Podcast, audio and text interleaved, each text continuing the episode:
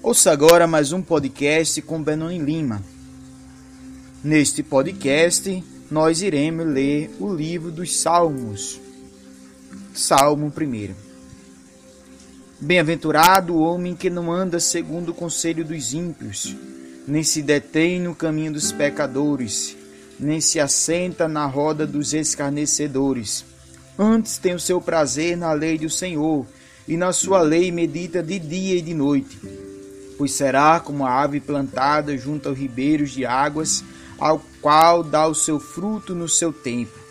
As suas folhas não cairão, e tudo quanto fizer prosperará.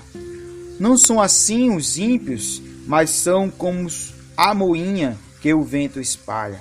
Por isso, os ímpios não subsistirão no juízo, nem os pecadores na congregação dos justos, porque o Senhor conhece o caminho do justo, porém o caminho dos ímpios perecerá.